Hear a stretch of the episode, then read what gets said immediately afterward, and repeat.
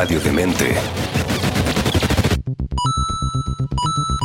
Aprieta dos veces Y. Porque el animal emblema de gamers Llega a descontrolar tu teclado. aplicar triángulo y transportarte a mundos digitales donde la aventura siempre la pones tú. Analiza desde una perspectiva nueva. Una de las industrias más grandes del mundo. Rocío Mieres. Es Pixel Raccoon. En Radiodemente.cl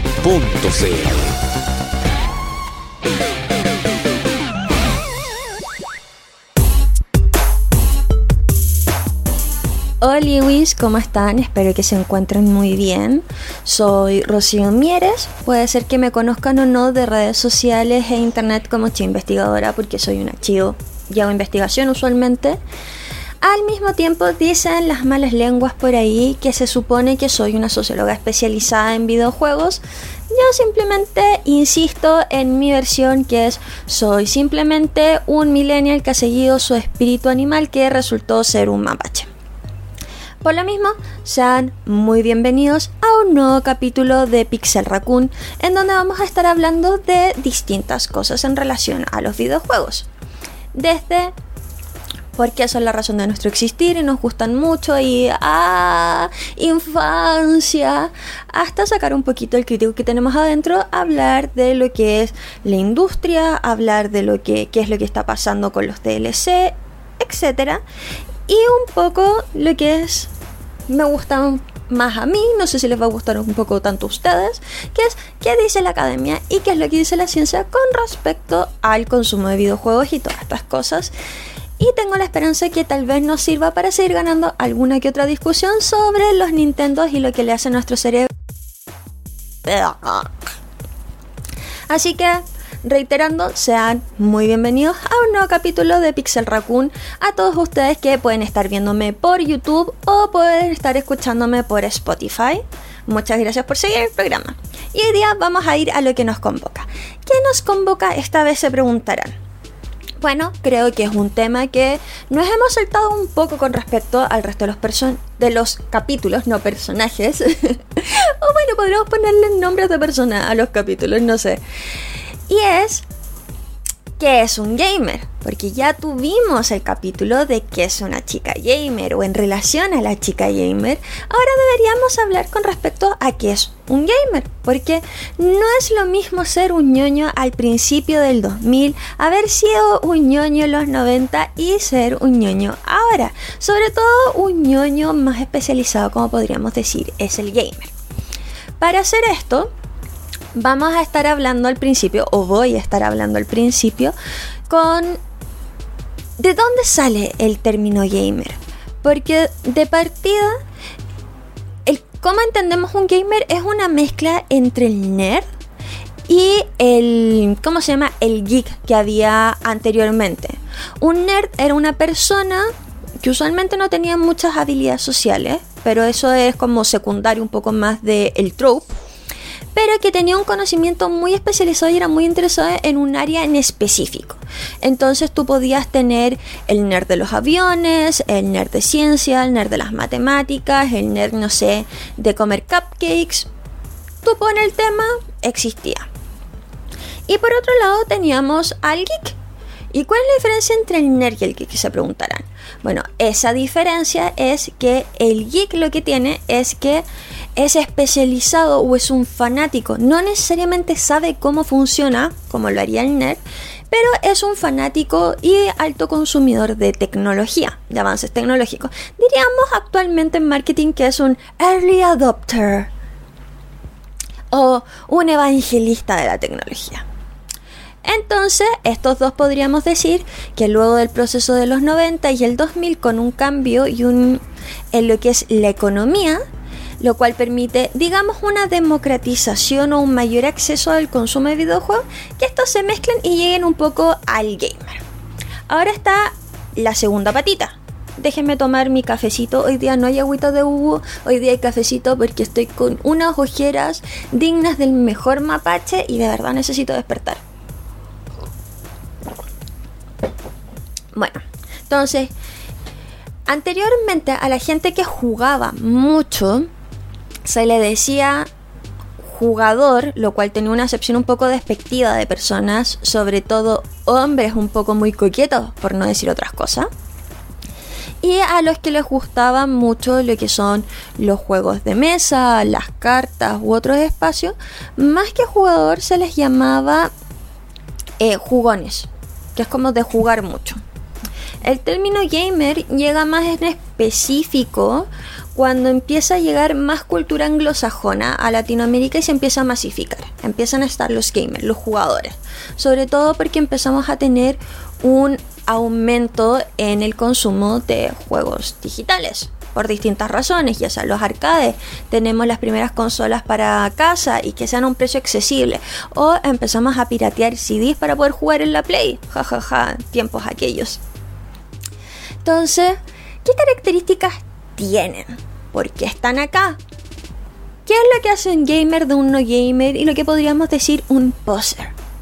Porque definir qué es gamer no está libre de un gran número de procesos de gatekeepeo. ¿Qué es un gatekeepeo? Se podrán preguntar.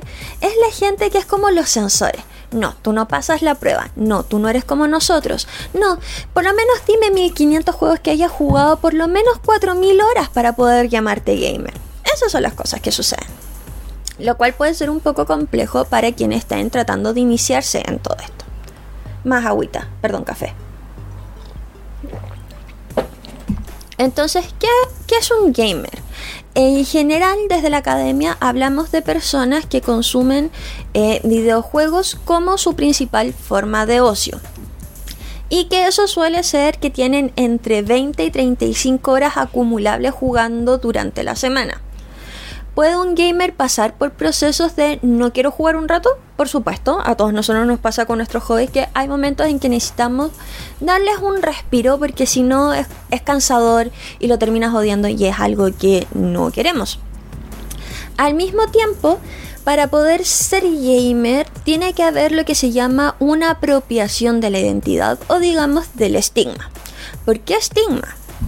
Al ser parte de lo que yo llamo los muchos círculos de la ñoñez o el closet ñoño, durante mucho tiempo, sobre todo el estigma de lo que nos llegaba de la cultura pop anglosajona, el gamer estaba muy asociado con el hikikomori y no necesariamente con el chico cool de la infancia que tenía consola y los papás lo dejaban jugar Mortal Kombat, sino con básicamente el gordo granudo, para los que se acuerdan de ese meme, casi como un tip fedora que no iba a conseguir nunca un buen trabajo, no iba a tener nunca una pareja y que probablemente iba a vivir en el sótano de sus padres comiendo comida chatarra toda su existencia.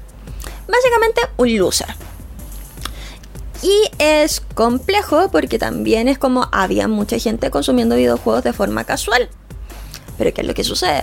Aparte, volvemos a pensar esto como que el gamer de por sí es masculino cuando ya teníamos un consumo más o menos parejo entre hombres y mujeres. ¿Qué es lo que pasa después? La masificación del consumo de videojuegos siguió siendo muy potente porque los niños siguieron jugando y se transformaron en adolescentes y después en adultos. Estos adultos tuvieron hijos que también tuvieron acceso a videojuegos. Entonces se crea todo lo que podría ser una comunidad, sobre todo porque la comunidad deja de estar solo en los arcades estilo fighting y empieza a estar un poco más en lo que es... Eh, ay, justo le di a, salirme el casi le doy a salirme el juego. Para los que no sepan, estoy jugando Bioshock mientras estoy hablando de esto, así que pueden ir a escucharme también a YouTube. Bueno, eh, ¿en qué estaba? Ah, ya, sí, sí. Entonces empieza a haber esta masificación, lo cual genera que ya no sea necesario que te juntes en los arcades, sino que empieza a estar los foros, los grupos, los fandom. Que son muy populares los juegos fighting de por sí. Que aún se cuentan. Acá en Chile estaba muy el tema de los juegos Diana, que era un lugar que tú tenías que ir. Así que, nice, diría yo. Oh no, el bicho. Eh, ¿Qué más? ¿Qué más? Después de esto empieza a haber un cambio de que, sobre todo a través de marketing, porque digamos las consolas y los juegos no son necesariamente económicos, fuera de algunas cosas de que nosotros ya tuvimos la Polystation y todas esas cosas, empieza a haber un cambio. Suficiente para que ya por el año 2000 empecemos a tener parodias con respecto a lo que son el consumo de videojuegos, asimismo como eh, ah, como empezar campañas de marketing de grandes marcas como PlayStation que empieza a hablar de la nación gamer. Esto quiere decir que nosotros ya teníamos discusiones de glorioso PC Master Race versus eh, qué significa Nintendo y qué es para niños, qué no es para niños, Xbox, etc. Ya ahí estaba el feudo. Entonces, y todavía la gente decía que jugar mobile no, no te hacía un true gamer. Entonces, empecemos con qué es un true gamer, porque para los que no lo sepan, es algo que yo pregunto cuando hago clases. El tema es que como pasó de ser un grupo social identitario que por un lado tenía un estigma social y que logra, digamos, quitárselo hasta cierto punto, se empiezan a volver muy eh, protectores con sobre qué significa esto, sobre todo por haber pasado un proceso de pasar de, disculpen, mi, mal, mi mala ablación hoy día, pasan de un proceso en donde son varias sociales a que empieza a ser cool y empieza a estar esta discusión de pero tú ahora que crees que esto es cool, dices que eres gamer o dices que eres otaku, que eres weeb, ahora que estamos todos felices, pero no quita el hecho de que básicamente me hiciste bullying y la vida imposible durante toda mi adolescencia. Eso es tema para otra discusión, así que lo vamos a dejar un poco aparte, así como recuérdenmelo si es que quieren que lo hablemos en algún momento. Y por otra parte, empieza a ser cool. Y es como, yay, porque si es cool y hay más gente, podemos acceder a más merchandising y hacer más cosas. Entonces, ¿qué es lo que pasa? Que hay una transformación con respecto a qué significa ser gamer. Pero hasta ahora lo único que hemos llegado a una definición de ser gamer es que es una persona que juega mucho. Y en general es eso. Es una persona cual su principal hobby es jugar videojuegos, distintos tipos de videojuegos, en distintas plataformas, en distintos tiempos. No solo como algo casual, así como, no sé, que a mí me inviten a jugar cartas o una pichanga, que es como lo voy a hacer muy de vez en cuando, pero no como que mi pasatiempo, o sea, yo me quiero sentar a jugar yo quiero darme vuelta a este juego, me quiero aprender cosas y lo empiezo a llevar a otros espacios de mi vida. No necesariamente todos, pero algunos. Por ejemplo, yo lo llevé a un ámbito profesional. Después está la gente que empieza a hacer cosplay, que empieza a hacer fan art. Al mismo tiempo de que es un hobby, tiene todo el proceso que habíamos hablado antes de reconocerse a sí mismo como un gamer y ser parte de una comunidad. Y ahí empiezan a aparecer lo que podemos llamar tokens de identidad. Eso quiere decir, tú sabes cierta jerga en específico que tiene que ver con videojuegos. AFK, FPS, es un MOBA. ¿Qué es? Todos estos términos un poco que a algunos nos marean ya. Porque terminología que es un poco más universal con respecto al jugar videojuegos. Y hay otra que es un poco más, ¿cómo se diría? Eh, no universal. ¿Y a qué me refiero con no universal? Porque cada subgrupo de gamers, eso quiere decir eh, en relación a em, te gusta otro tipo de juego, te gusta otro espacio, por ejemplo, no sé, va a haber distinto vocabulario técnico, por así, ¿no? De a quien le guste jugar un, un MOBA de a quien le guste jugar un juego fighting. Y ahí yo no voy a entender. Si entiendo un lenguaje, no significa que voy a entender el otro. Pero bueno, volviendo al tema, hay un lenguaje en general, hay un gasto de dinero y de tiempo, digamos que considerable. Después de eso tenemos otros tokens, que no es solo de hablar y reconocer historias. Oh, ¿Qué me cayó ahí? A una piedra. Eh, tiene que ver con historias de vida. Por ejemplo, varias investigaciones, incluyendo algunas que he hecho, hablan que el gamer en general tiene una experiencia emocional con el videojuego. Y eso es porque alguien apreciado para ellos de una forma u otra les presentó los videojuegos. Y esa persona era importante. ¿En qué sentido era importante? Eh, era una persona que tenía una relación emocional con ellos. Es un padre, es un hermano, es un abuelo, es un compañero, alguien que recuerdan con cariño, más allá de lo que pase después, quien los introduce a los videojuegos. Entonces es una experiencia que tiene que ver desde la infancia, con cariño. O sea, está lleno de historias de cuando me compré mi primera consola, mi primer juego, etc. Después de eso, que hay toda una historia de vida atrás, que es emocional, que hay una identidad, empezamos a ver otro tipo de tokens. Por ejemplo, el comprar merchandising. O consumir otros tipos de contenido que están relacionados, aunque no necesariamente son eh, el producto principal del que estábamos hablando. Ejemplo de eso es ustedes que están escuchando este tipo de podcast o que ven a gente jugando online. Espérame. Ah, rayo para ti. Entonces empieza a ver todo el tema de que quiero ese pin quiero escuchar esa radio, quiero ver qué es lo que están haciendo. Gente que empieza a hacer sus cosplay, como habíamos hablado anteriormente, o gente que va a convenciones o la opción de ser un jugador profesional, un streamer. Entonces empieza a armar todo lo que es una subcultura que son modos de vida, básicamente, con respecto al consumo o no de videojuegos. Y posteriormente empieza a ser un espacio que es propio que se comparte.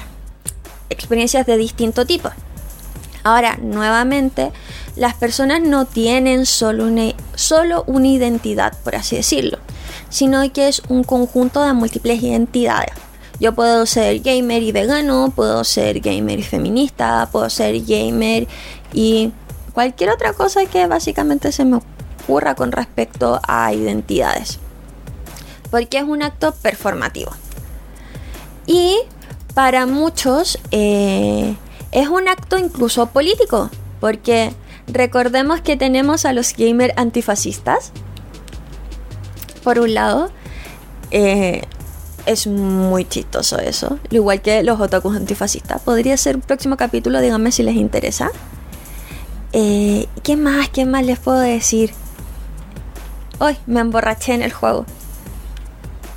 Para los que no sepan o no me están viendo, estoy jugando Bioshock acá. Así que mientras hablo. Bueno, entonces, ¿qué significa técnicamente ser, gamer? Bueno, para muchos es un estilo de vida, no es solo los FPS y las lucecitas, pero también tiene que empezar, empieza a tener que ver con una estética que es, por ejemplo, eh, los hoodies, en aquella época las chapitas. Las chapitas se ven algo más otaku, pero están los pins. Ahora es más de pins. Está todo el tema de pagar streamers, los audífonos con hojitas de gato. Es un tema como ahora es relativamente más cool. También porque todos hemos crecido y tenemos hasta cierto nivel poder adquisitivo. Hoy me electrocuté en el agua. Eh, que nos permite comprar ciertas cosas de tecnología y ciertos estatus en específico. Y nos juntamos. Entonces hay distintas comunidades en específico que es soy un gamer de WoW, soy eh, no sé, soy dotero, soy no, yo prefiero LOL. Todas esas cosas se ven en relación a la identidad y algunos feudos. Entonces, un poco ya yendo hacia el cierre. ¿Qué significa ser gamer? Significa que te gustan los juegos, significa que vas a consumir o que te gusta consumir distintos materiales en relación a los videojuegos y a jugar. ¡Ay, demonios! Me estaba atacando alguien que me faltaba. Y no so y de distintas formas. Eso quiere decir hay que entrar en el terreno de la diferencia entre consumir videojuegos de forma sana, de forma no sana, que podría ser un tema para otro podcast. Díganme en las redes sociales de Radio de Mente si es lo que les interesa. Y después de eso, bueno, tenemos es gente que juega, es gente que lo disfruta y es parte de lo que ha generado de su identidad. ¿Y en qué me refiero con identidad? Es un poco eh, así me reconozco y me siento orgulloso de ser gamer. Porque hay mucha gente que se sentía avergonzada de serlo. Después de eso, podríamos decir que básicamente cualquier cosa vale para ser gamer. ¿Necesitas tener chorro 1500 juegos para demostrar que eres gamer? No. Basta que los disfrutes. Eventualmente, como te gustan los juegos, de alguna forma u otra, vas a encontrar otros juegos similares que te gusten y les vas a dedicar más tiempo. ¿Necesitas tener el último PC y tener la última consola? No, eso te hace más un fanboy de una marca que es otro término que podemos explicar más adelante, que es básicamente ser un fanático, ser un Nintendero, que es una categoría distinta y específica dentro de lo que podría ser gamer. Está al lado de ser dotero, digamos. Después de eso, y disculpen que llega mucho después de eso, tenemos todo lo que tiene que ver con eh, juegas, te diviertes, te gusta, lo disfrutas. ¿Qué? ¿Qué es lo que está sucediendo ahí? Y luego de eso, básicamente cualquier cosa que tú quieras ser gamer, porque vas a empezar a disfrutar los juegos y vas a jugar varias horas y vas a hablar con la gente de esta experiencia que te encanta. Así que tú apropiate de lo que significa ser gamer bajo lo que a ti te guste. Ahora, obvio. Si dices que eres gamer pero no te gusta jugar, hay un pequeño problema, pero yo digo básicamente dejemos el gatekeepeo por cualquiera de los lados que puedan estar. Y eso fue el capítulo de hoy. Espero que les gusten. Estoy tratando de agarrarles un poquito más el ritmo a jugar y hablar y ordenar las ideas porque cabeza de mapache y todos sabemos que es un poco un caos. Espero verlos o escucharlos en el siguiente podcast. Espero que se hayan entretenido. Son muy bienvenidos y diría, así como escuchen los otros episodios y si les interesa también escuchen los otros podcasts que hay acá en Radio de Mente que están muy muy interesantes y que podrían complementar tu identidad de gamer en otros espacios. Por ejemplo, ¿te gusta la literatura? ¿Te gusta la ciberseguridad?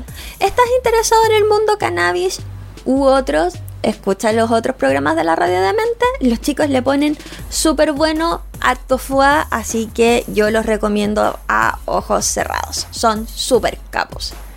Y además les, les dejo ahí, porque como sabrán, los que ya me escuchan de, otros podcasts, todo, todas las semanas aparte dejamos una playlist con música de lo que creo que sea se relaciona al tema que estemos hablando.